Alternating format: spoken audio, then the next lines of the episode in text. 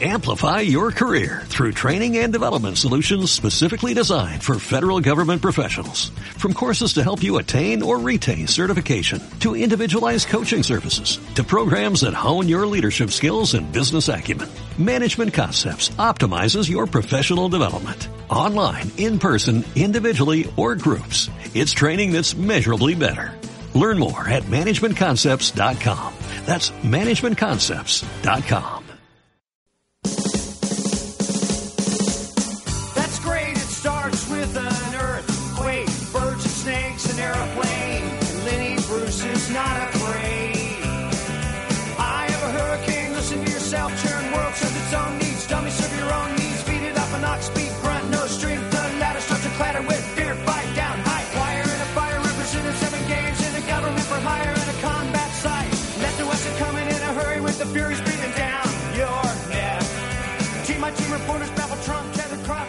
No, no, que va. Era, era, creo que repetimos. eh, el de Abrines dijimos que era 18, cuando en realidad era 19. O sea que yo creo que este es el 20. 20, No vale. el número cada vez. Sí, sí. Hoy hacemos el 72. El pi. Oye, ¿te imaginas? Hola, bienvenidos al episodio número pi. O, o algo más rebuscado, seguro que hay números que tienen otras, ¿no? El número. Claro. Sí, hay números como muy raros. El 23, ¿no? Era de, de esa película. No, el 53 de la película esa de Jim Carrey. El 23. El 23. No me hables de Jim Carrey que me pongo. Te pones Me nervioso. pongo ¿no? muy nervioso con Jim Carrey. No, ¿Sí? me gusta Jim Carrey. Ah, ¿ahora te gusta? Ahora de repente me gusta porque tiene películas muy buenas Jim Carrey. Él sale en películas que son muy buenas. Sí. Sí, sale en eh, Olvídate de mí. Sí. Eh, Eternal Sunshine and the Spotless Mind, en realidad. Sí, Que sí, aquí sí. está el juego como Olvídate de mí. Es Jim Carrey. Es una peli rara Jim Carrey. Vamos a ponerle un Vamos a título comercial. Por Claro, si acaso. pero- Alguien engañaremos. Pero ¿cómo titulas a una película el, el, eh, el amanecer eterno y la mente agujereada, no? Es como... mm, Sí, sí, bueno, pero... Por cierto, eh, hola, bienvenidos. Eh, estamos en el episodio número 20. Hoy es un episodio especial por muchas cosas, luego lo explicaremos. Está a mi lado el eulogio Campo Hermoso, Isaac Sánchez. Hola, ¿cómo estás? Hola, ¿qué tal? Ah, no, otra vez no. ¿Cómo te va? Estás literalmente a mi lado y a mi otro lado tengo a Rocío Tomé. ¿Qué tal? Buenas, hola. ¿Cómo estás? Pues encantada de estar aquí, la verdad. Es la primera vez que tenemos una psicóloga, creo. Sí, psicóloga clínica. Ojo, además, que es como más serio. Tuve que pagarme el máster, ¿eh? Fue- Pero psicóloga clínica que es como en plan movidas ya chungas. Pues no, en realidad es que cuando ahora con la ley nueva, en realidad no puedes ejercer de psicóloga, te llevas estudiando cuatro años y solo puedes pues cuidar niños y cosas así. Dar consejos, Sí. como no vas bien. Sí, luego ¿Qué tienes- diagnóstico tengo? No vas bien. Luego tienes que pagar dos años para poder firmar papeles. Pues yo hice eso. Qué bueno. ¿Puedes diagnosticarme algo así rápido, así a, a, a bola pluma? ¿Cuánto ofreces? Ya, es, es como, co- como yo con el dibujo, que me dicen, eh, hazme un dibujo que no te cuesta nada. ¿no? Y es Pero como, no bueno, cuesta nada. cuesta mi tiempo. Pero, no, pero eh, eso sí me. O sea, la deformación profesional es algo que me. Bueno, vamos a empezar ya. Eh, la deformación profesional es algo que me maravilla. O sea, em, Pero- que, que tu profesión te condiciona en tu día a día. ¿Vale? Em, entonces, yo, por ejemplo, a mí me pone muy nervioso la gente que quiere contar cosas interesantes y no le sale. Porque no sabe hablar bien. Es decir, expresar ideas complejas de forma sencilla es complicado, es una habilidad, ¿no? Entonces yo me pone muy nervioso cuando alguien no lo sabe hacer. ¿Tú haces análisis psicológicos de la gente? Pues, a ver, eh, yo no voy por ahí viendo a la gente y pensando, hostia, está haciendo esto por esta super razón oculta y su mente se está articulando de esta manera porque es aburrido, ¿no? Y es un coñazo. Pero realmente sí que cuando te dicen a lo mejor, oye, ¿por qué crees que ha pasado esto? Te das cuenta de que, que sí que entiendes algunos entresijos de la mente humana, pero sin fliparse. Pero sin fliparse. Esto, esto no se aprende en la, en la, en la carrera, ¿eh? Sin fliparse. Sin fliparse. De hecho, hay una asignatura opcional que es fliparse, que, es fliparse. que te la recomiendan. Si quieres, Y de ahí quieres salen los buenos psicólogos. Yo, creo- que la mayoría de psicólogos están más jodidos de la cabeza que los pacientes, pero es una, es una teoría que tengo. Bueno, hay gente que sí, que tenía ahí sus movidas, ¿eh? ¿Eh? A ver, le llama la atención. Yo he encontrado mucha fauna ¿Verdad? por ahí, pero bueno, también me la he encontrado fuera, así que Ya, es, cierto, es cierto. No, pero ahora, perdón, es que siempre tendemos a los... Yo tiendo siempre a lo serio, no sé por qué. Bueno, voy a hablar No, de pero lo serio de aquella manera tampoco. Sí, es que, bueno, vamos a hablar del Rubius, ¿vale? Que esta semana... Pero eh, no hemos dicho ni quién es. O sea, hemos dicho que es. Ah, sí, bueno, sí es verdad. Es psicóloga clínica, Sí. eh, cofundadora de Fem- Femdeps y guay, y, y persona guay. Ah, sí. Y programadora. Y programadora. Justo, programadora. Haces Por- Y, videojuegos. y tiene contactos en el Pentágono, me han dicho. Ah, sí. En el Pentágono no, pero en el hemiciclo sí. Sí, sí. me- Bueno, antes... antes ¿En serio? ¿En serio? Eh, últimamente sí me muevo por todas esas cosas. Ah, Eh, ¿sí? Los haters dirán que es para conseguir subvenciones. Yo todavía no he visto ninguna, ¿vale? Solamente me quitan tiempo Bueno, pero... y me piden favores. ¿A qué huele ¿sabes? Soraya? ¿A qué huele Soraya? ¿Tú, que, tú- tú que- tú que eres psicóloga, ¿a qué huele Soraya? ¿A qué huele Soraya Sáenz de Santa María? Es la pregunta que todos queremos saber. Pues no me acerqué lo suficiente como para olerla, pero le puse en la foto la mano en el hombro porque Ojo. dijo que queda aquí. Tengo la foto. Ah. Se la mandé a mis amigos. En plan, fíjate, esto es un crossover ambicioso.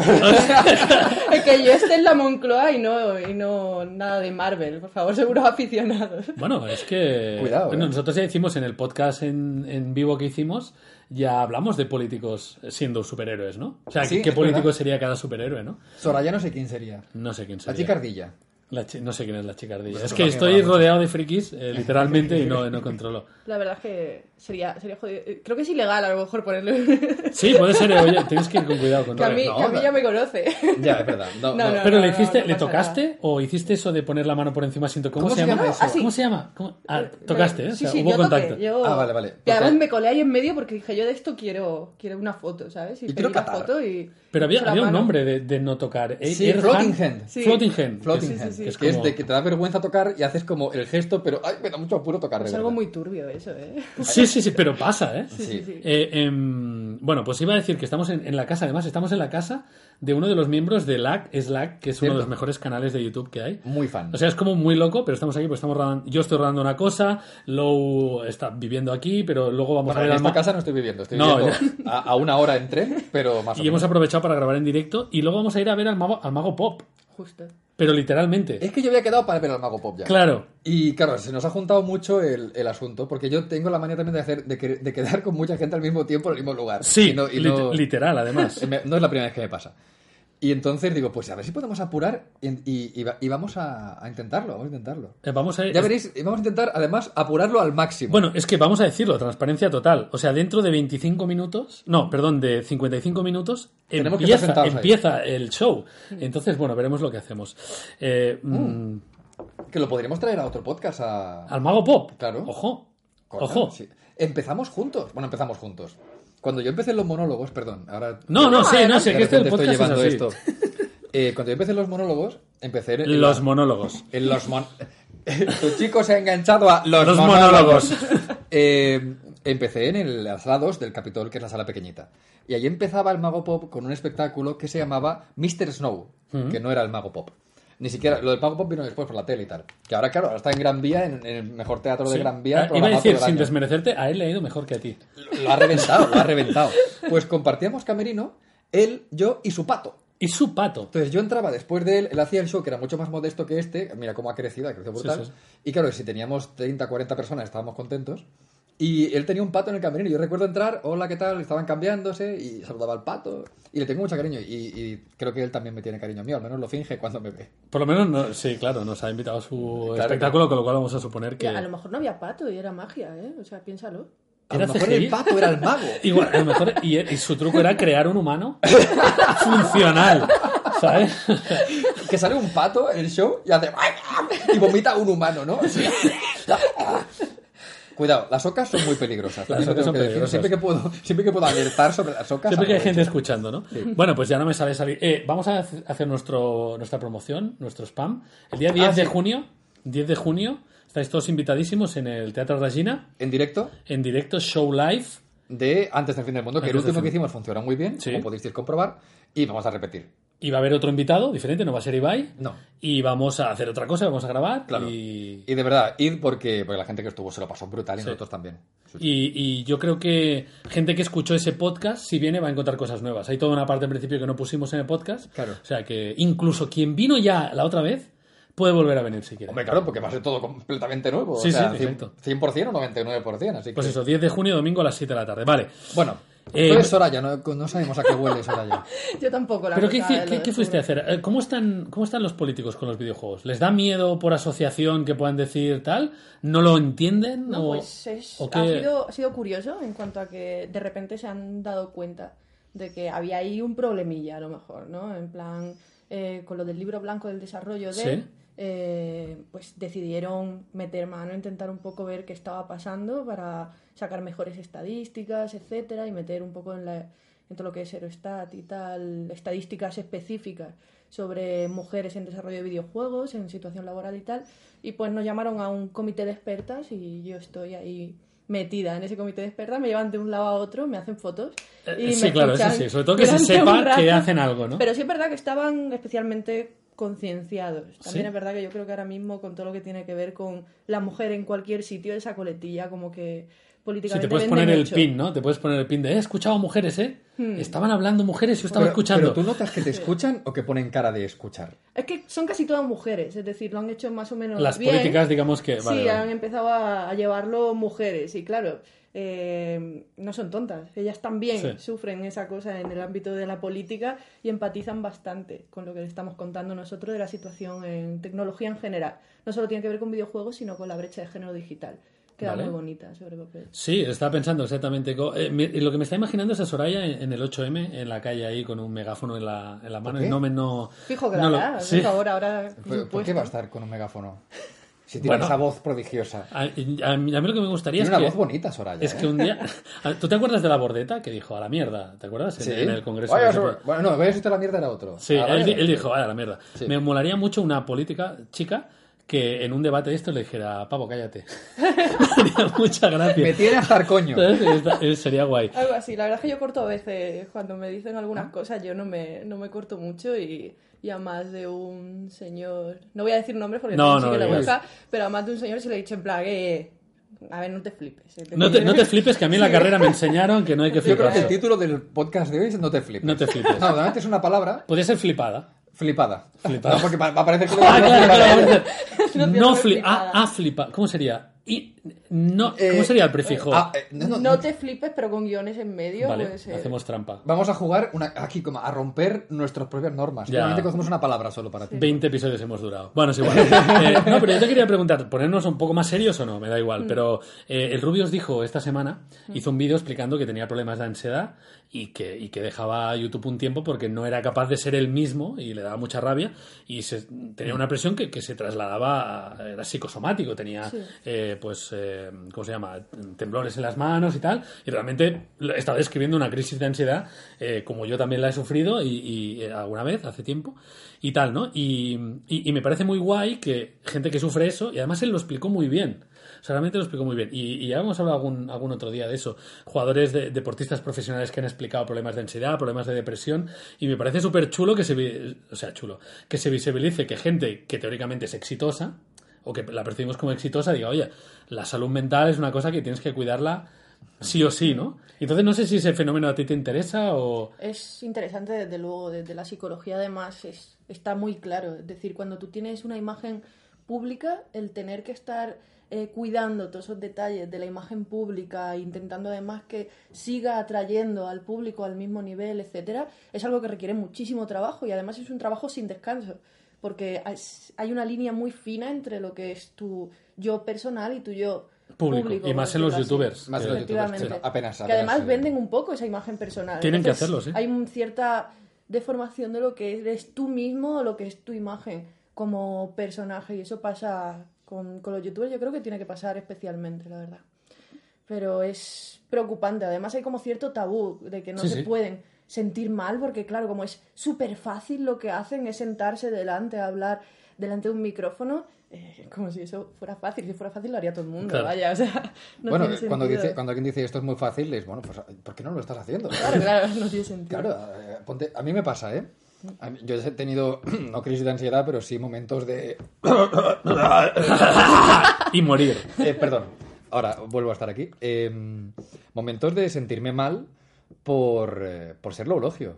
Por la presión que supone que te conozcan como loulogio es, pero yo soy una persona. Claro. Yo soy Isaac. Y, y de hecho es uno de los motivos por los que me alejo de YouTube a dedicarme a dibujar.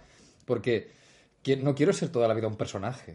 Y además lo que tú dices, un personaje que al final es un reflejo de mí mismo, es una ampliación de mí mismo. Y, y creo que a, que a Rubius, claro, eh, esto es exponencial. Cualquiera que lo haya visto en perso que haya convivido con él 10 minutos, sabe que su vida es, es jodida en ese sentido, ¿no? Y aún así la lleva con una entereza espectacular. Sí, sí. Pero yo, por ejemplo, mi, mi mujer me hizo darme cuenta de una cosa. Me dice, cuando sacas un vídeo del que estás contento, estás de buen humor durante más de un día.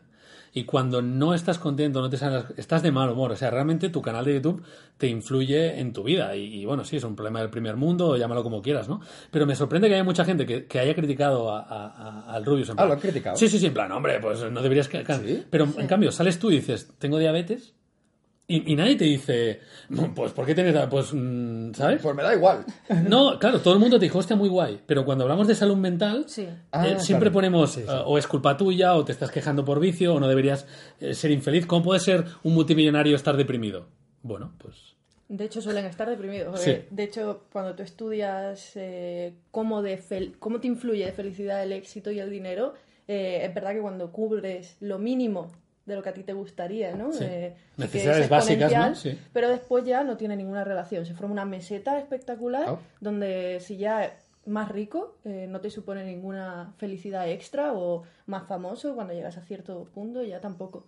Así que eso Qué es una bueno. tontería, una Bueno, es que los bienes materiales eh, Mm. te, te dan una felicidad que se va muy rápido. Sí. O sea, yo lo llevo a menor escala, ¿no? De repente, ay, mira, tengo un dinerito extra, me compro esto que me es un capricho. Pues Mm. alegría me va- la alegría me dura cuando me lo compro. Luego Y, ya... y- y, eh, te, diré, te diré una cosa. eh, casi eres más feliz antes de comprarlo que cuando lo compras. Claro, la sea, expectación la ilusión, de Claro, la yo, ilusión. yo hablo del fac- el, el factor Amazon. Yo no sé si esto está estudiado, pero yo soy más feliz cuando le doy al botoncito de comprar y me va a llegar mañana que cuando llega. Cuando llega es bueno, ya está, ya lo tengo. Ya. A ¿No? mí últimamente es que me pasa que compro sin querer, o ahora está lo del un clic, Ah, esto bueno, es como, ya. coño, que lo he comprado. ¿Es que en serio funciona Sí, así? sí, es como compro sin querer, lo voy a meter como en el carrito y le doy sin querer, compra con un clic y dice, ya te lo mandamos. No. Y claro, entonces ya, como que dice, bueno, ya está hecho. Ya, Ya está hecho, ahora no. Ya no pobre pobre señor Amazon no se va a.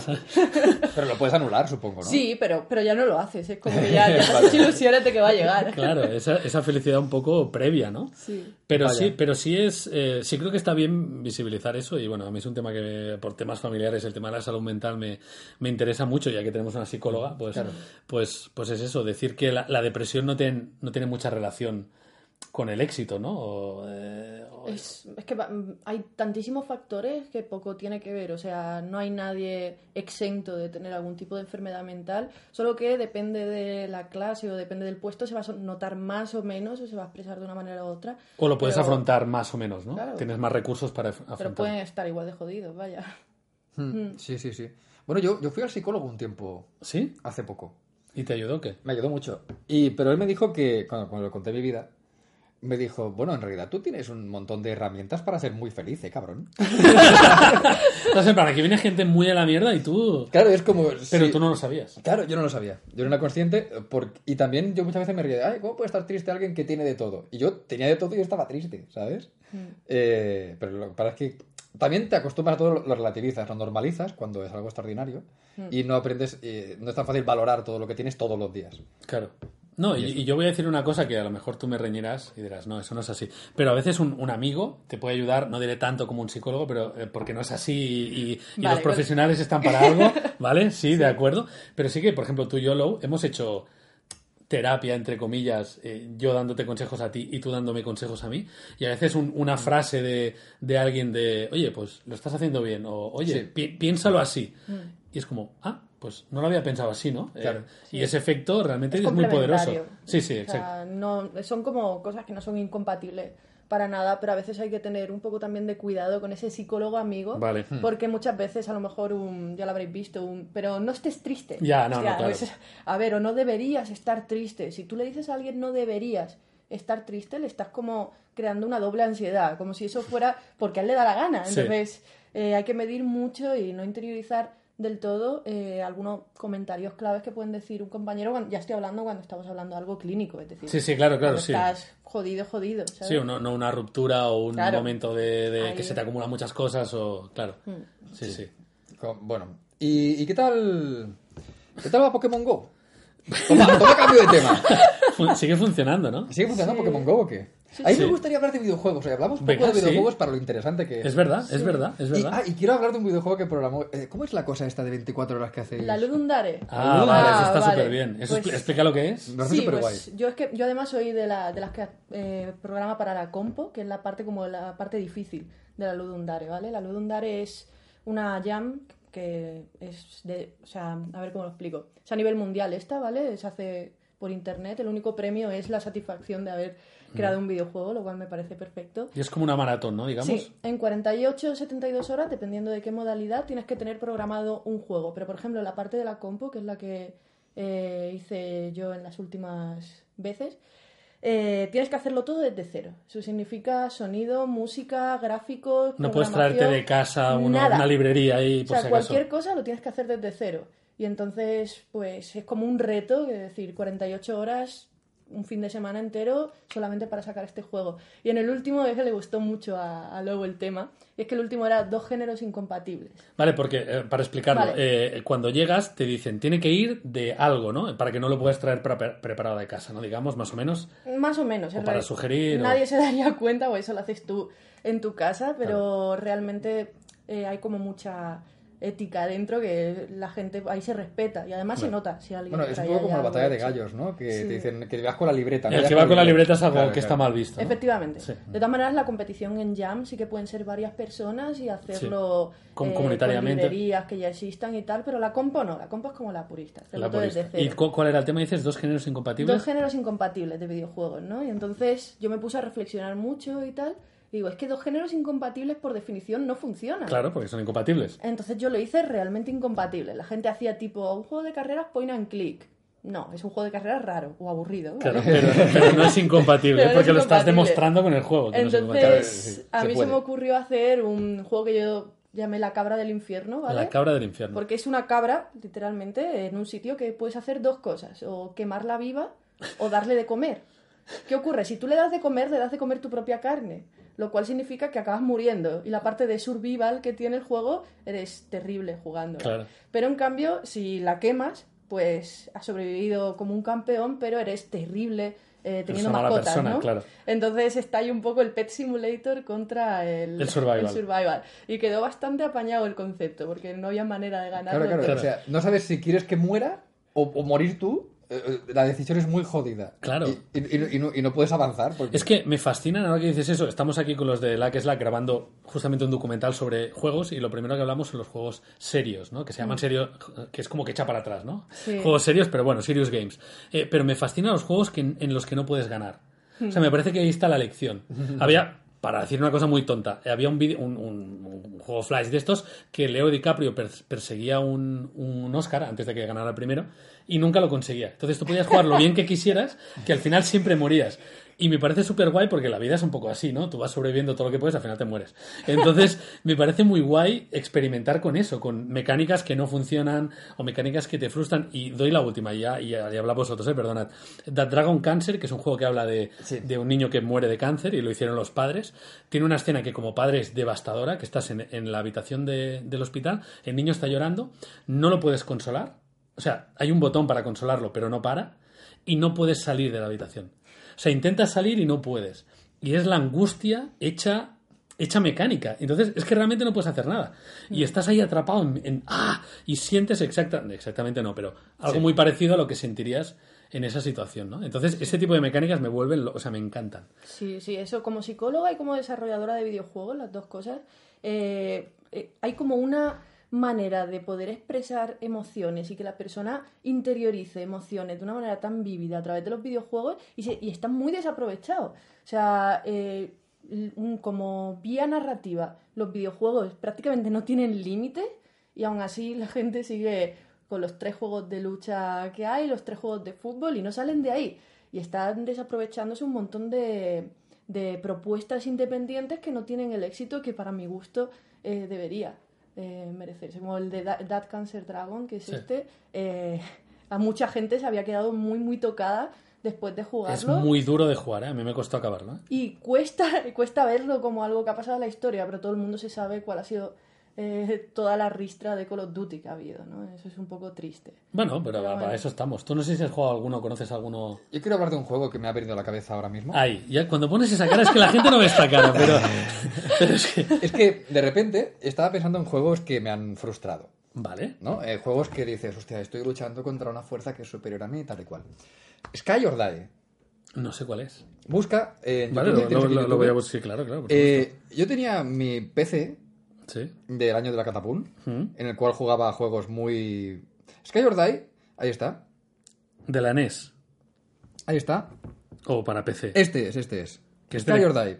Básicamente, eh, es, eh, esquía o muere. Sí. Va- Ya muere. te, ya, ya te indica, Yo ¿no? Pero es más muere, yo, ¿no? yo quitaría el esquía. Eh, es caída libre. Eh, Arts. Sí, caída sí, libre en- es- este, este era. Es muy era imposible. Ibas- era, impos- no, era imposible, era muy complicado, muy complicado Pero y no- pero se que- manejaba muy mal. Y recuerdo Estoy esto- viendo un vídeo y el que está el vídeo lo está haciendo muy bien. Igual el problema eras tú, ¿eh? Yo creo que el problema era yo, pero.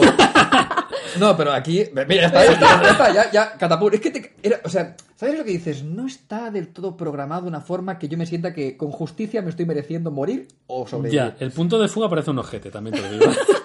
También te digo que esto era jodidísimo de programar por ese Claro. entonces. Tiene toda la pinta. Mira, se ha muerto otra vez, pero, pero solo, se ha muerto solo. es del 90 por lo que parece este juego, ¿no? Estamos Claro, aquí y me venía, me venía de, ya de serie en el PC.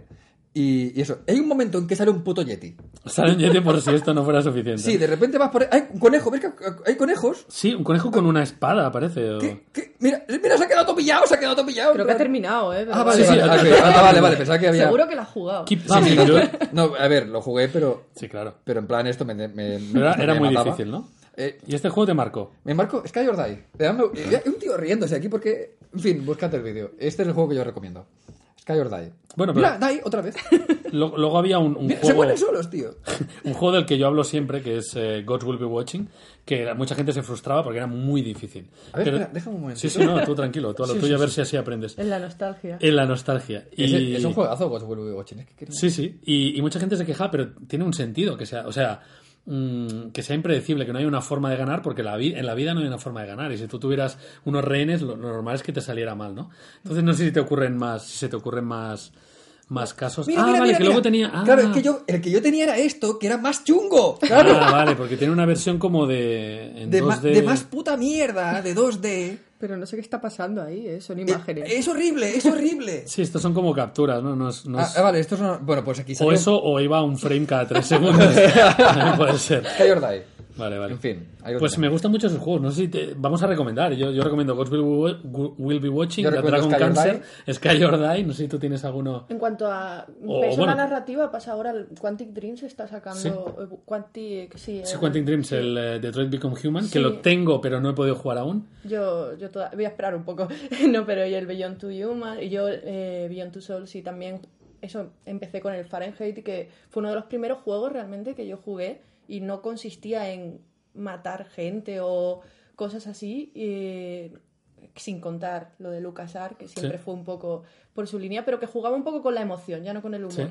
Y el de Fahrenheit me metía mucho en el personaje y sin tener esta violencia así tan bueno sí era un poco violento pero Sí, pero menos, por ¿no? la temática como de misterio así Pero pues, antiguo el, el- el potencial es enorme porque, ¿sabes? Eso que decimos siempre, ¿no? Que la- los niños y los humanos aprendemos con la narrativa, ¿no? O sea, entendemos una historia con la narrativa. Mm. Si encima tienes interacción, si encima tienes que hacerlo tú, es aún mejor. Y, y- y siempre que veas una película en la que alguien tiene que asesinar a su padre, pues te sabrá mal y te pondrás en ese lugar, pero no es lo mismo que si tú tomas la decisión, aunque no tengas ninguna otra decisión, ¿no? Mm. Eh, en el juego y tengas que hacerlo. Bueno, esto pasaba en el, en el que jugamos tú y yo, en el, en el ¿Cuál? Shadow of the Colossus. Shadow of the Colossus. Sí. Que no tenía más opción que matar a los colosos, pero sentías que no estaba bien hacer eso. Ya, era era como- egoísta y ellos sufrían y solo estaban dando una vuelta. O sea, no te acata- los colosos no te atacan. Es, tú Sí, vas sí. por ahí, lo vas matando y además ponen cara de ¿por qué me estás matando? Sí, sí. Y es por un acto egoísta, porque tú quieres recuperar a, a tu A tu chica. novia, sí, sí. ¿Sabes? Sí. Como... Y te sientes mal. Ya, sí, y además eh, la narrativa de los juegos se interioriza muchísimo. Piensa que la mitad de las cosas la estás haciendo en primera persona. Claro, es claro. decir, y muchos juegos te obligan a ser malos y eso se, se interioriza de alguna manera. Obviamente no voy a entrar en esto de decir que juega como psicóloga, que muchas Sí. veces somos muy alarmistas, tipo, Buah, el GTA es la clave de todos los males. No, o sea, el GTA de hecho es un ejemplo de algo que no hace tanto daño en el sentido que va a lo políticamente incorrecto en todo. Claro. Es decir, se diluyen esas malas acciones en saber que estás haciendo algo malo desde el principio. Claro. No, la, no la enmascara como algo bueno o noble, cuando muchas veces pasa que matar gente en este tipo de juegos se, se mira como algo noble porque estás Claro. salvando el mundo. Claro, ¿no? de hecho en GTA Entonces- no puedes jugar. De hecho hay muchos vídeos de conduciendo bien en GTA. O sea, el juego te impide que, que puedas ser un buen ciudadano. Por eso Claro. que dices, es como ya el personaje te lleva, no, tienes que jugar así porque de eso va el personaje, ¿no? Sin embargo, en el Call of Duty Sí. estás acribillando personas sin parar y eres, el- eres bueno, eres buena persona. Pero lo mejor es que en el multijugador ahora eres el alemán, ahora eres el, Claro. el no sé qué y, te- y estás matando al que antes y da igual, ¿no? Y en los Sims. Bueno, la carga ideológica de los Sims, si quieres la comentamos. Abramos los Sims. O sea, en los Sims, el, el Sims es el estrés. O sea, el- lo- sí, es verdad, ay, sí. O sea, me estreso más jugando a los Sims que viviendo mi vida. Eso no es normal. Porque va muy a piñón la vida de los Sims. Pero fíjate que en los Sims no hay pasar el rato.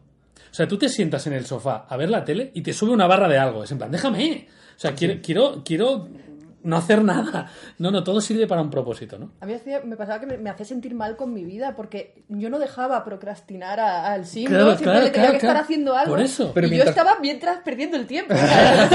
Claro, Como paradójico. claro. Claro, el juego te está diciendo, este, este personaje está perdiendo el tiempo. Y tú, ah, no, voy a evitarlo perdiendo mi tiempo. Es... Sí, suena a capítulo de Black Mirror o algo Sí, así. exacto. ¿Cómo odio Black Mirror? Sí. Es Le- terrible. Le, he cogido manía a Black Es Mirror. muy terrible. Yo Ya está bien. La tengo cruzadísima. O sea, yo empecé a verla como cómo mola y luego me- con, lo- con los ¿Pero por qué? Porque ya eh, a ver, en las redes sociales... eh, no, no, no, no, Sí, esa moralina final de, ajá, que no te lo esperabas. Pues sí, llevo 20 capítulos y Ya. está pasando siempre lo mismo. De... Quieres ser transgresor, pero en realidad es un mensaje bastante conservador. Sí, Sí, Bastante casi, casi tecno. Ahí, yo Es creo que depende. Sí, pero yo creo que es- depende. Es, ludista. Es ludista.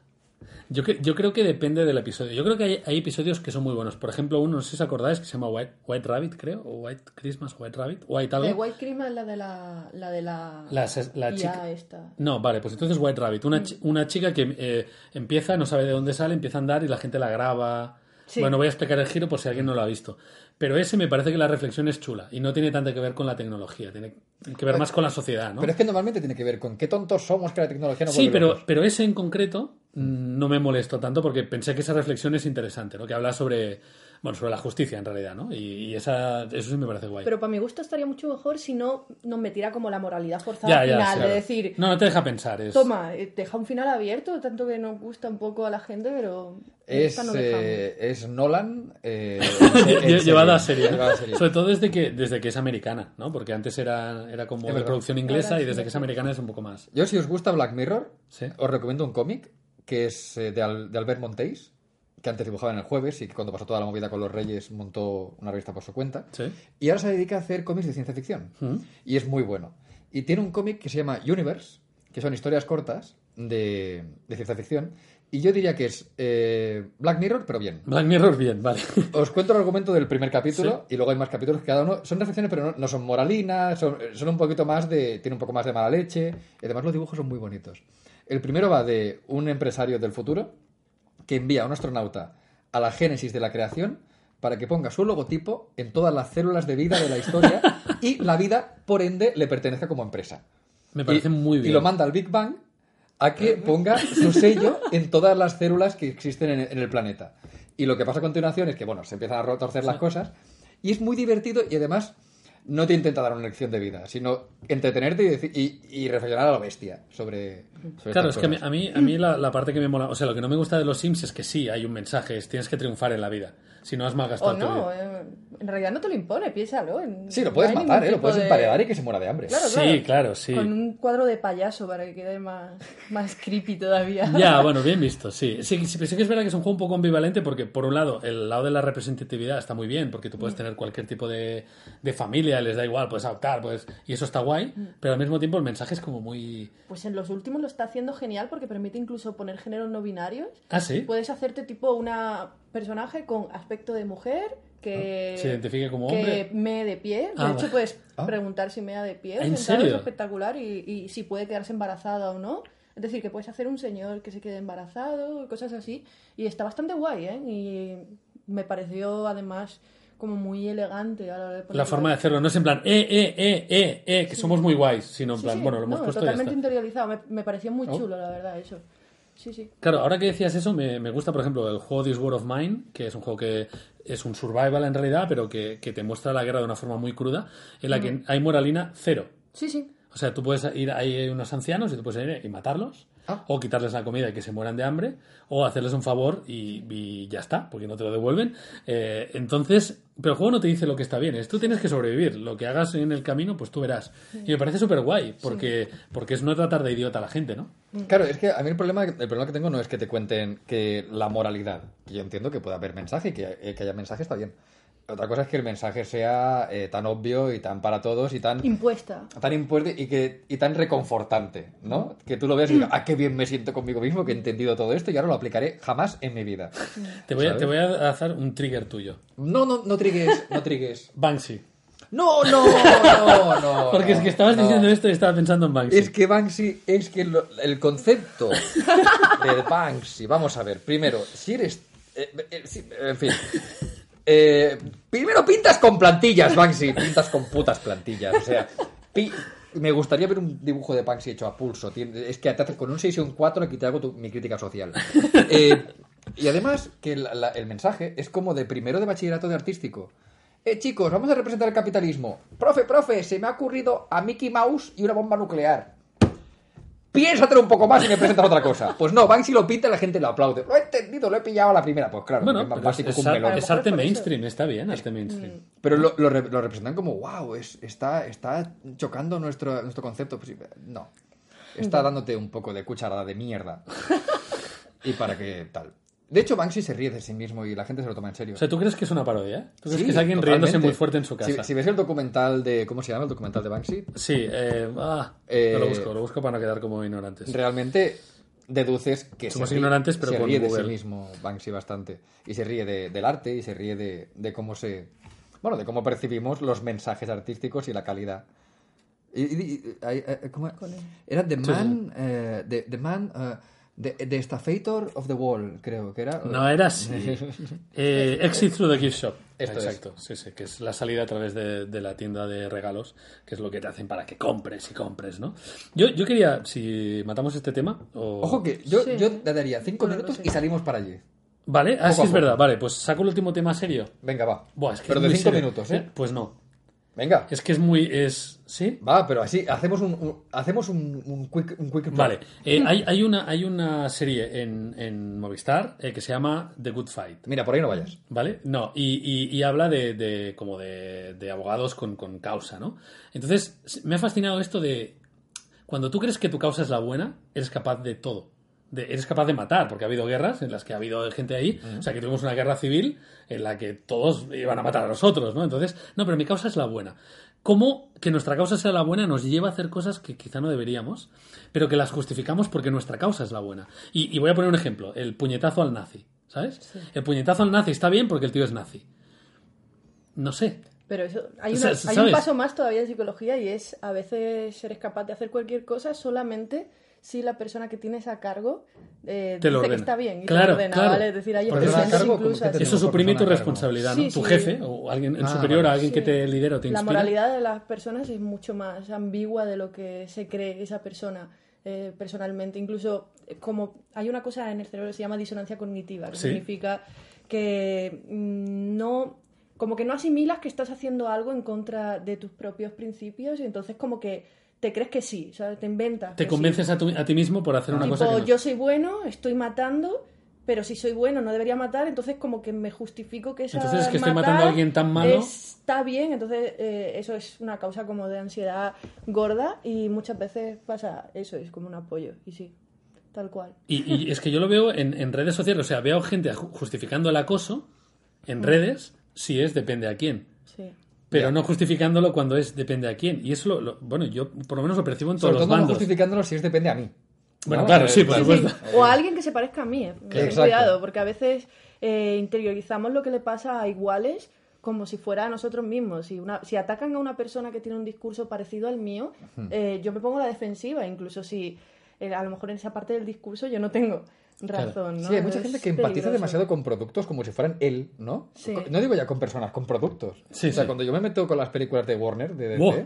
La gente que responde a los fans es como, pero, pero yo noto ahí que, que realmente, eh, no sé, es tu padre Batman. Bueno, Es- Xbox y, y PlayStation. ¿no? Bueno, bueno, claro, bueno, claro. Es como, no, bueno, tú compraste la que tú quisiste y ya está, no hace falta pero más. no, no es tu padre Xbox, no, no, No te paga el sueldo ni siquiera, ¿no? Sí, no te saca a pasear, no. Bueno, hubo un no te hace el experimento, amor. seguro que tú lo sabes. El de Eh, Milgram. el, de, el de que eh, pillaron a gente random y lo pusieron en una prisión Stanford. Stanford. Y, y- y el experimento era, los ponemos en una prisión y asignamos roles de forma aleatoria. Ah, sí, lo vi. Tú eres jefe, tú eres prisionero. Sí. Y, y era como, bueno, a mí como me han asignado este rol, pues voy a ser un hijo de puta. Mm. Y la gente como que llegó mucho más lejos de lo que llegarían, simplemente porque anularon ese sentido de responsabilidad, ¿no? Sí, pues hay uno todavía más chulo que se llama el experimento de Milgram, que ese ya es eh, como mind blowing total. Sí. Y es eh, simplemente que te llevaban a ti a un, experimento, a un experimento y te ponían al lado un señor que tú no sabías que era un actor, ¿vale? Sí. Y entonces te daban como el rol de estudiante, de profesor y a la otra lo- persona lo el he de estudiante. sí, sí, sí, sí. Y lo ponían detrás de, de un cristal, ¿no? Y se supone que era para ver la memoria con el castigo. Entonces tú tenías la posibilidad de darle descargas desde 10 voltios hasta la mortal y pasarte la mortal, de hecho. Eh, Ojo, ¿eh? Si eh, eh, podías hacérselo a la persona de al lado, ¿no? Entonces hacen como el experimento de risa, tipo le das 10 voltios, ay, como pica, ¿no? Y mm, eh, tenían que aprenderse como combos de palabras, tipo el pájaro azul, el tal. Y entonces a ti te ordenaban como eh, profesor que al estudiante, si fallaba, le dieras cada vez más voltaje, ¿no? Entonces, al principio bien, porque iba acertando. Cuando pasaba un poquito de tiempo, empezaba el tío a decir, por favor, sácame de aquí, por Dios, que me está doliendo, que tengo un problema del corazón, ¿no? Y entonces la persona que estaba dando las descargas se giraba y le decía, ¿qué hago, no? Y decían, no, no. Y las frases estaban súper estipuladas porque era un experimento científico y era tipo, el experimento requiere que usted continúe. Claro, entonces está No se preocupe, asumo toda la responsabilidad. Ya no es mi Y responsabilidad. era como, pa, pa, pa, pues hicieron como un sondeo, tipo, ¿cuánta peña Ostras. crees? Bueno, no mataban a nadie, ¿vale? Es decir, era mentira, era una Claro, broma. Por si acaso. Sí, sí, no, claro es importante principio. decirlo, sí. Cuando eh, le preguntaron tipo a los psicólogos cuán- qué porcentaje había llegado a, a matar Hmm. a la otra persona y eh, decían nada, los psicópatas que están en torno al 3% de la sociedad o los subclínicos, Hmm. Pues no. O sea, había más de la mitad de personas que se cargaban a la peña solamente porque en un experimento en el que le daban 10 pavos o lo que fuera. A mí me han eh, dicho que lo mate. Eh, claro. Y le preguntaron Merece morir. y le hicieron Me lo ha dicho ese señor de-. Fue espectacular. Le hacían Es que las está fallando las preguntas, tipo, merece morir. Y le preguntaban en plan, oye, pero una semana después, ¿cómo te has sentido? Y dice, uy, yo estaba apurado porque creía que había matado a un tío, porque además cortaban el experimento, ya lo contestaba el otro y, y lo mandaban a su casa. Es decir, él no sabía si se había cargado a alguien o no. Llegaba a casa, bueno, cariño, una movida. Sí, una- no, mira, por movidas he matado a una persona, pero bien. Pero bueno, pero, pero porque me lo decían, ¿eh? Eh, ¿Qué os parece? ¿Qué os Tenemos que parece? Sí, sí, tenemos que irnos, pero, pero vamos a intentar técnicamente seguir grabando Esto es muy guay. mientras porque el show empieza dentro de 20 minutos y tenemos 10 minutos andando, ¿no? Más o menos. Eh, 15. 15. Vale, pues eh, a ver si técnicamente sé hacerlo. Vale, ya estamos grabando. Ahora, eh, vale. Estamos enmochilando las cosas. Vale, ahora la calidad, eh, la calidad se va a resentir un poco porque, claro, eh, vamos a andar por la calle y hemos cambiado el micro y tal, pero, pero yo creo que es guay y os iremos contando lo que hacemos y quién encontramos, ¿no? Sí, a lo mejor queda un poco creepy la gente que nos vea por la calle hablando, grabando. A lo mejor y sin a lo mejor, ¿eh? Sí, va. Eh, ¿Dónde está la puerta de esa? Vamos a apagar las luces primero Eh, sí. Eh, de la casa. Es que, claro, estamos nos, ha- nos han dejado en una casa, pero que no es la nuestra. Mira, Rock, estoy bailando en una casa ajena. Esto no sé Esto qué no es radiofónico, pero lo estoy haciendo de. No, de hecho, ni siquiera se te oye, Low. Ya, también es verdad. Ahora, vamos, Vamos, va. que yo no he cenado. Mira, entonces, Luego ya cenaremos. estamos en... Esto es el barrio de Malasaña, ¿no? No, esto es chueca. Esto es Chueca. No, me... Sí, sí, pero está cerca de Malasaña. Vale, a ver. A puerta. La pu- Perdonad, ¿eh? Perdonad. Vamos a ver. Hay ascen- no hay ascensor, sí hay ascensor. Ascensor. Pero es un primero, es un primero, no pasa nada. Ya, vale. Pero podíamos ir por la escalera. Sí, sí, cierra fuerte. A ver, perdona, no cierres, no cierres, que quiero comprobar que tengo todo. Uy, espera. Sí, porque no podemos volver a entrar. Mis, Porque mis llaves. lo- ¡Ah, mi chaqueta!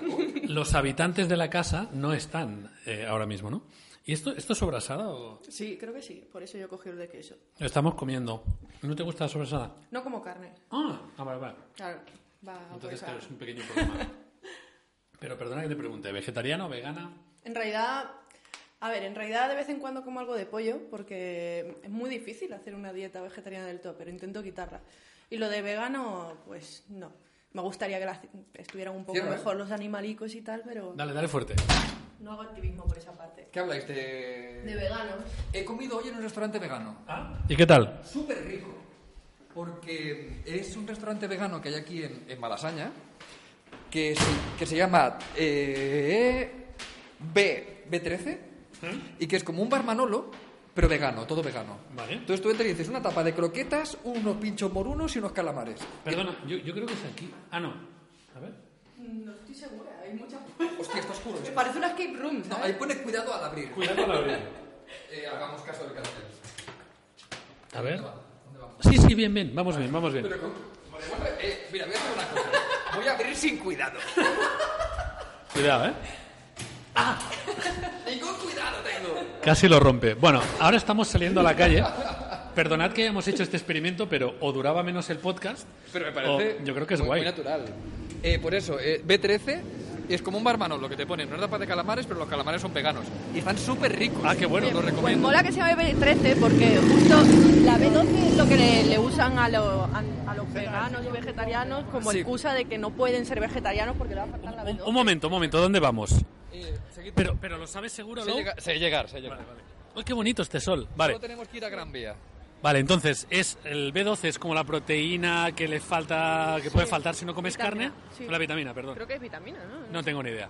Y Bueno, el yo también soy técnico de autopsia, pero se me ha olvidado ya. técnico, ¿cómo técnico Sí, de Con autopsia? 18 años yo tuve tenía una carrera un poco extraña, ¿no? Con 18 me puse a estudiar para técnico de autopsias, eh, estuve haciendo autopsia durante un tiempo, luego estudié psicología, luego psicología clínica y ahora programo en Indra, es decir que tampoco ¿Y hay un poco de lado a lado. ¿Y qué tal lo de lo de abrir muertos por la mitad? O sea, por cierto, acaba de pasar un 600 con tres niños detrás. Esto es maravilloso. Eh, ¿Qué tal lo de abrir muertos? ¿Eh? ¿Eh? Hola, ¿tienes suelto? Esto es chueca, ¿no? Pues lo de abrir, en realidad va a ser curioso. En- lo estudié solamente porque sabía que abrir gente en canal era algo que no podías hacer si no lo habías estudiado, ¿no? Entonces dije, Yo, yo en Badalona conocí gente que sin estudios sabía hacerlo. ¿eh? No, no ha dicho que no sepas, sino que no puedas. Lou. puedas legalmente Ah, y vale. tal, ¿no? Entonces lo estudié por eso, estuve trabajando y pues yo qué sé, la verdad es que no me, no me importaba mucho. Era igual que en la carnicería, pero yo ya era vegetariana, así que tampoco hice paralelismo, pero sí que hubo más de un compañero que dejó de fumar después de lo que veíamos ahí. Ah, claro. y que dejó de comer carne porque lo relacionaba demasiado con, con Ah, lo qué- que era un cuerpo humano. Que bueno, estamos, estamos en la calle de Hortaleza. Debo decir que estoy viendo carteles, un cartel que pone adiós tequila y debo decir, ya era hora. Pero por, Por fin, adiós tequila, goodbye, forever. Por, dime una canción de tequila que esté bien. Eh, la famosa, ¿no? No sé, solo- eh, no, ¿Sabes alguna Rocío de tequila? No. no es, no es chiquilla una, o salta una, de- o grita Es una. seguridad social, todo. Todo. Bueno, pues, pues he descubierto que me. No, no. Me gusta alguna de tequila. ¿No? Igual no. Igual no. No, tequila es innecesario. Vale, a ver. Seguimos ahora por. Es que tenemos un Debería, son. debería pedir al final una canción de tequila, me parece. Ah, ah, pues sí. No, Oye, no, no me- si me supiera alguna, a lo mejor la pediría, ¿no? Pero, pero no es el caso, así que no voy a poder. vale, claro, es que yo. Sí, sí, no, tú mírate el Maps. Eh, insisto, perdonad, a lo mejor esto se está escuchando bien, pero yo creo que es como muy costumbrista, ¿no? Se está oyendo un sonido muy de barrio de Madrid, ¿no? Sí. De hecho, acabo de ver una foto aquí de dos tíos como pegándose un lote, dos macizorros. Un espectáculo se llama Into the Tank. A ver. Claro, a ver, esto es Me lo- mola mucho Chueca, es de mi barrio favorito. Y ahora esto, es que esto tendríamos que estarlo grabando. Ahora que hay un chico con una Harley. el móvil, ¿eh? A ver. Vamos a... Ahí estáis escuchando la Harley. Que la, la gente a lo mejor se cree que está vacilando tal, pero así puedes hacer un pequeño vídeo Claro. de que es totalmente... Estamos grabando y es así. Oh, yes. Que esto no, Oh, no no. sé cómo. Bueno, lo pondremos en la descripción o yo qué sé, no sé lo que En haremos. realidad yo era solamente para, para poder contar a la gente de que era cierto. Eh, Claro, de que has estado en el Yo podcast. creo que difícilmente podríamos crear todo el ambiente sonoro de alrededor y fingir que estamos fuera y además sin, sin ningún motivo. Claro, además, eh, claro, Sin no, ninguna necesidad. no tiene ningún sentido. Eh, bueno, ¿estamos muy lejos o qué, Low? Dice Low que tenemos que hacer así y así. Eh, lo estás grabando todo, ¿no, Rocío? Un ratillo sí. Bueno, solo lo grabo a él, él contra Chueca, contra el mundo. La eulogio contra el mundo. Em, ¿Sois más de, de- Una pregunta tonta que se me acaba de ocurrir. ¿Sois más de gran ciudad o de, o de pueblo o de así pequeñito? ¿Qué preferís? Yo, yo gran ciudad, desde luego. De hecho, nací en Huelva, que, bueno, eh, no, no quiero decir en público en una radio y decir nada malo de Huelva, porque ya sabemos lo que Sí. ocurre, no, pero realmente me gustan más las grandes ciudades, así que escapé de Huelva, por Dios. ¿Sí? Vaya, pues yo, yo lo contrario. Low no sé. Low, tú eres más de gran ciudad ahora que vives en, en Madrid, pero habías vivido en Martorell, Badalona. ¿Qué prefieres tú? Yo si pudiera vivir en un pueblo de un habitante, yo eh, estaría más feliz que nada. Acabamos de pasar por un sex shop que porque no tenemos tiempo, pero si no sería súper chulo entrar a comprar alguna cosa, Low, tú y yo, que se nos ha acabado... ¿Se nos ha acabado el qué? La paciencia se nos ha acabado, Rock. Joder, antes... Se nos ha acabado la imaginación. Y la imaginación no la podemos comprar en un sex shop. Joder, Perdone, nos hemos quedado sin recursos amatorios imaginarios. No, pero eh, me has decepcionado. O sea, hace tres años hubieras dicho el popper. Es verdad. Pero ya, ya no. Ya no, ya no. Lo, ha madurado. He reconstruido. Bueno, a ver, em, seguimos. Bueno, te vamos a ir pidiendo, te voy a ir pidiendo la canción, Rocío, porque en cualquier momento habrá un fade out, en el momento que empiece el espectáculo, no sé exactamente en qué momento haremos el fade out, pero, eh, pero bueno, ¿qué canción te gustaría poner? Pues mm, últimamente mm, estoy muy obsesionada con una youtuber que se llama Poppy por No. culpa de Ter, ¿vale? Que hizo un vídeo y me transmitió esa pasión, ¿vale? Así que voy a pedir la de Low Life de, de Poppy porque yo creo que era perfecto con todo. Es que, es que es una movida muy loca, ¿eh? O sea, lo que tiene Ter, lo que a mí- ¿qué pasa? Lo, no sé, qué- ah, que por ahí. No sé, lo- una de las cosas que me gusta de Ter, que la tuvimos de invitada en el podcast, es que es capaz de explicarme un mundo que yo ya no conozco, que es el mundo millennial así un poquito hardcore, eh, y me lo explica muy bien, o sea, me explica, esto mola por esto. Y es en plan, hostia, pues no lo había pensado. Yo no sé si tú te sientes también distanciada. Yo, eh, yo entre nosotros, yo creo que no estoy de acuerdo en- para nada con Ter. Me encanta, la adoro. Pero es como, eh, yo no sé si... se- yo- igual a veces nos toma un poco el pelo. Yo creo que sí. Yo creo que sí. Podría ser, podría ser. ¿Tú te sientes distanciada de estos chavales? Bueno, no sé qué edad tienes, pero... Yo 30 casi, 29, no soy tan chiquitilla. Pero yo es que me volví muy fan últimamente de Ter a raíz de que coincidí con ella y no sabía quién era. Y vimos la peli de The Room. Entonces, Oh. después de ver The Oh. Room se forman vínculos que, Que no que de otra manera nunca. no se pueden formar, ¿no? Entonces, Tenemos que hacer un podcast temático, Low, hablando de The Room. ¿Sabes dónde, dónde vimos The Room? ¿Dónde visteis The Room? En Mikeli. Hice una quedada ahí de varios para ver The Room.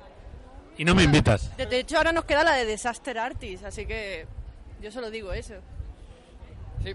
Esto, esto es porque me quedó pendiente ver The Room en un festival donde conocí a Rocío, que yo tenía que comentar The Room. Y me estuvo hablando de la peli y me volví loco. Que si no habéis visto The Room, eh, la tenéis que ver ya. Es, eh, y sobre todo ver el lore. Tiene un lore de Room que hay que, hay que ver. Eh, o sea, que hay, hay que prepararse antes de verla. El lore, el por qué. ¿Te lo conté esto a ti o no? Sí, sí, no sé. A mí me has contado lo de The Room, me has contado tres veces. Ma- ma- me- pocas me parecen. De hecho, yo la vi por tercera vez eh, cuando me llamaste para verla, así que fue como... Y la vería una cuarta, no tenía ningún tipo de problema. Tiene tan, tantos matices en su mediocridad que, que, que se puede disfrutar varias veces, ¿no? Tal cual, o sea, yo recomendada 100%. Vale, hay unas chicas, claro. ¿Cuál es tu frase favorita de The Room, Rocío? La de Why are you tearing me apart, Lisa? Es espectacular. O la de... No, es que la de... Wow. I didn't hurt her. I did not hit her. Oh, hi, Mark. No, dice un I don't. Muy, muy expresivo en medio, se te ha olvidado. Pero es espectacular, yo la recomiendo. Eh, hay que decir, para añadir a todo esto, que dentro de 20 minutos empieza la final de la Champions que juega el Madrid. O sea, además, pero eh, entonces hay como esa ansia de vamos a llegar, me imagino, ¿no? Vamos a llegar a casa para ver el partido. No, nosotros no lo vamos a ver, ¿no, Lou? No, la verdad que no. Y yo espero que gane el Liverpool. Ya estamos. Yo soy del Liverpool de toda la vida. Toda la vida con el Liverpool en mi corazón. Con los Red. Bueno, hemos llegado ya a Gran Vía, ¿vale? Justo ahora estamos en Gran Vía. Una, una luz maravillosa, ¿eh? es una lástima que esto sea un podcast, porque, porque la calle es preciosa. Y estamos en Gran Vía y nos queda ya poquito, ¿no, Lou? Es ahí, ¿no? Es... Eh, est- estamos pasando por el edificio Telefónica donde hice aquí una conferencia de mi cómic. Que lo podéis comprar ya, cuarta edición, en todas las tiendas. Está muy bien. Taxus. Salgo yo. Sal- sale un perso- Sale, sale rock. Comprando porque sale rock. Sale y bueno, y luego ya. Eh, muy bien. no, no, es broma, es broma. Eh, vale, ¿qué más, ¿qué más hay por aquí? Yo es que no soy de Madrid, entonces ahí hay un McDonald's. Todo esto es en tiempo real, ¿eh? estáis viendo el, el recorrido que estamos haciendo sin cortar eh, de un sitio hay para... mucha gente. Hay muchas personas. Nos impiden el paso. La verdad es que sí, estoy viendo, voy a intentar hacer una descripción.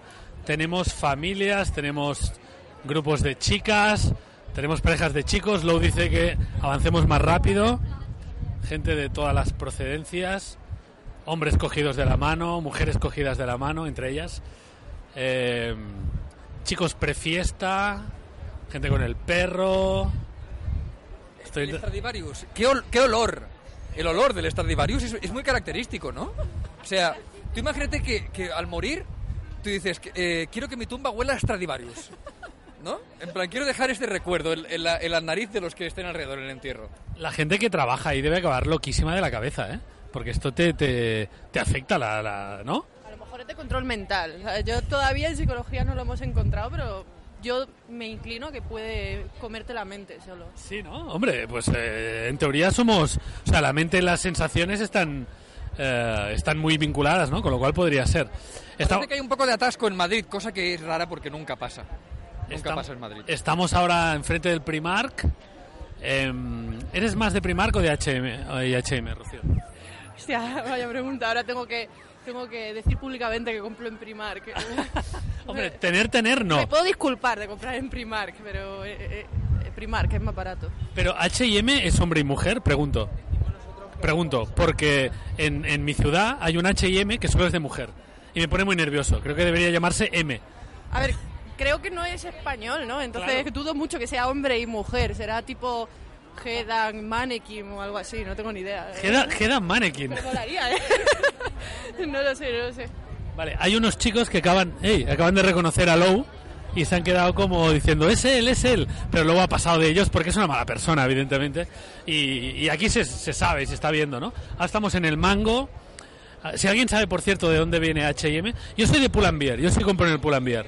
Soy de Pull&Bear, yo soy- Oh, perdón. Oh, dado un golpe.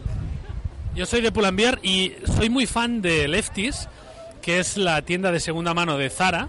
No es segunda mano, creo que es tipo cosas que ya no están de moda. Vale. O algo así, ¿no? Vale, es como, sí, o que tienen pequeños... Yo eh, había entendido que tenían pequeñas taras y entonces no se puede vender como normal y es más barato. Si fuera así, yo creo que han desperdiciado una posibilidad muy buena de llamarle Tara. En lugar de Zara, Tara, ¿sabes? Yo creo que... Pero el Zara, el Zara en Londres es como de al- alta costura, ¿eh? Ahí lo, lo, lo consumen en plan, bueno, bueno, hoy voy a ir a esta fiesta de, de graduación de My Sweet 16 en Zara porque soy la polla, porque tengo pasta, porque manejo paroja. Em, vale, nos quedan cinco minutos para que empiece el show. Entonces tenemos un pequeño problema. Dícelo que no llegamos. Yo creo que sí. Em, ¿tú, eres de- ¿Tú eres puntual o no? Eh, Lo intento, lo intento. Lo intento. Bueno, ya, pero ¿y lo consigues? Porque claro, es como... Sí, entonces hubiera dicho que lo consigo. no, solo lo intento. Yo soy eh, obsesivamente puntual y, y de hecho tenemos un debate con Fukui, con el, con el youtuber, porque él es más aún y llega temprano a los sitios. Entonces yo le digo que llegar temprano no es ser puntual y tenemos ese debate. Entonces siempre que quedamos en un sitio yo llego y él ya está.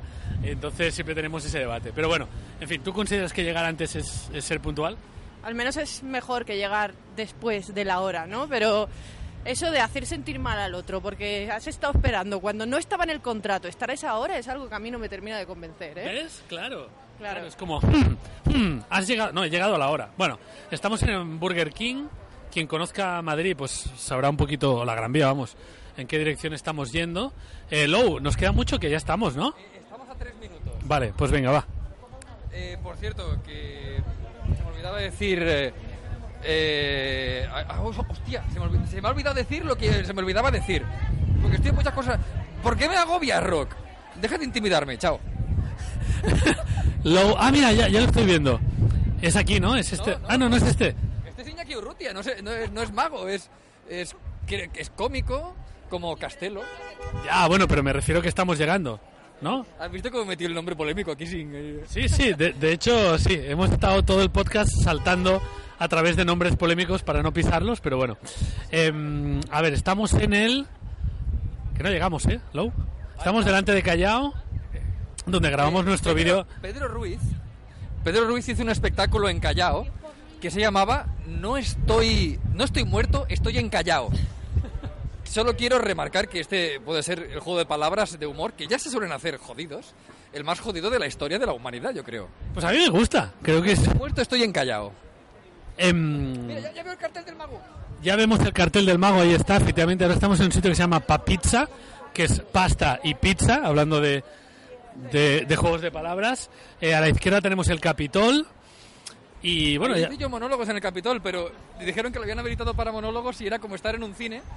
Y, y con las luces del cine yo parecía un puto loco que había salido a hablar delante de un cine. Era horrible. pero fue bien. Eh, nos acaban de reconocer también, un chico ha dicho, ah, mira, consumen el eulogio. Y luego se ha ido, no se ha parado a decirnos nada. Qué bonito es cuando te paran. Eh, el tema de entradas, ¿cómo lo tenemos, Low? Hay que recogerlas, ¿no? Sí, el eulogio más tres. El eulogio más tres porque has quedado con otra persona. Sí, Ah, vale. es que eh, suelo quedar con mucha gente a la vez sin querer. Vale, vale. O sea que vendrá otro. ¿Tú conoces a la otra persona, Rocío? Ni, ni idea. Yo tampoco, yo tampoco. Bueno, eh, en fin, estamos ahora delante de un estanco que se ve que aún hay. Estancos, un sitio donde se apuesta, apuestas deportivas. Y donde puedes comprar sellos, igual por eso se mantienen, por los sellos. Claro, seguramente. Estamos delante de otro McDonald's. Yo creo que hemos pasado tres McDonald's. En este, alguien ha dicho el eulogio. Ahí hay un Ginos y un Vips. Me encanta que, que sea como... como soy, Paco Martínez Soria. el abuelo en la ciudad. Vale, el mago Pop, nada es imposible. Por ejemplo, llegar a la hora no es imposible. Incluso con- con- eh, pero con un minuto de antelación. Sí, sí, es que además, si habéis contado la- eh, las horas del podcast, habréis visto que ahora efectivamente son las 8 y 28 y empieza a las 8 y 30. Así que literalmente eh, haremos el fade out cuando empiece el, el espectáculo. Está pareciendo como que esto es patrocinado, pero a ver, hemos visto, estamos llegando ya, ya hemos llegado. Llega Rocío. Hola, ¿qué tal? ¿Cómo estás? Muy bien. Encantado. Es Ana. eh, Ana es la persona con la que habíamos quedado. Vamos. Es que estamos grabando el podcast, Ana. Ah, ahora ¿Vale? Sí, sí, ahora mismo en persona. Cuatro, cuatro, el eulogio más tres, creo que era, ¿sí? Aquí Ok. tenemos las entradas. Perfecto, muchas gracias. Gracias. Me ha mirado con cara de que haces imbécil, pero.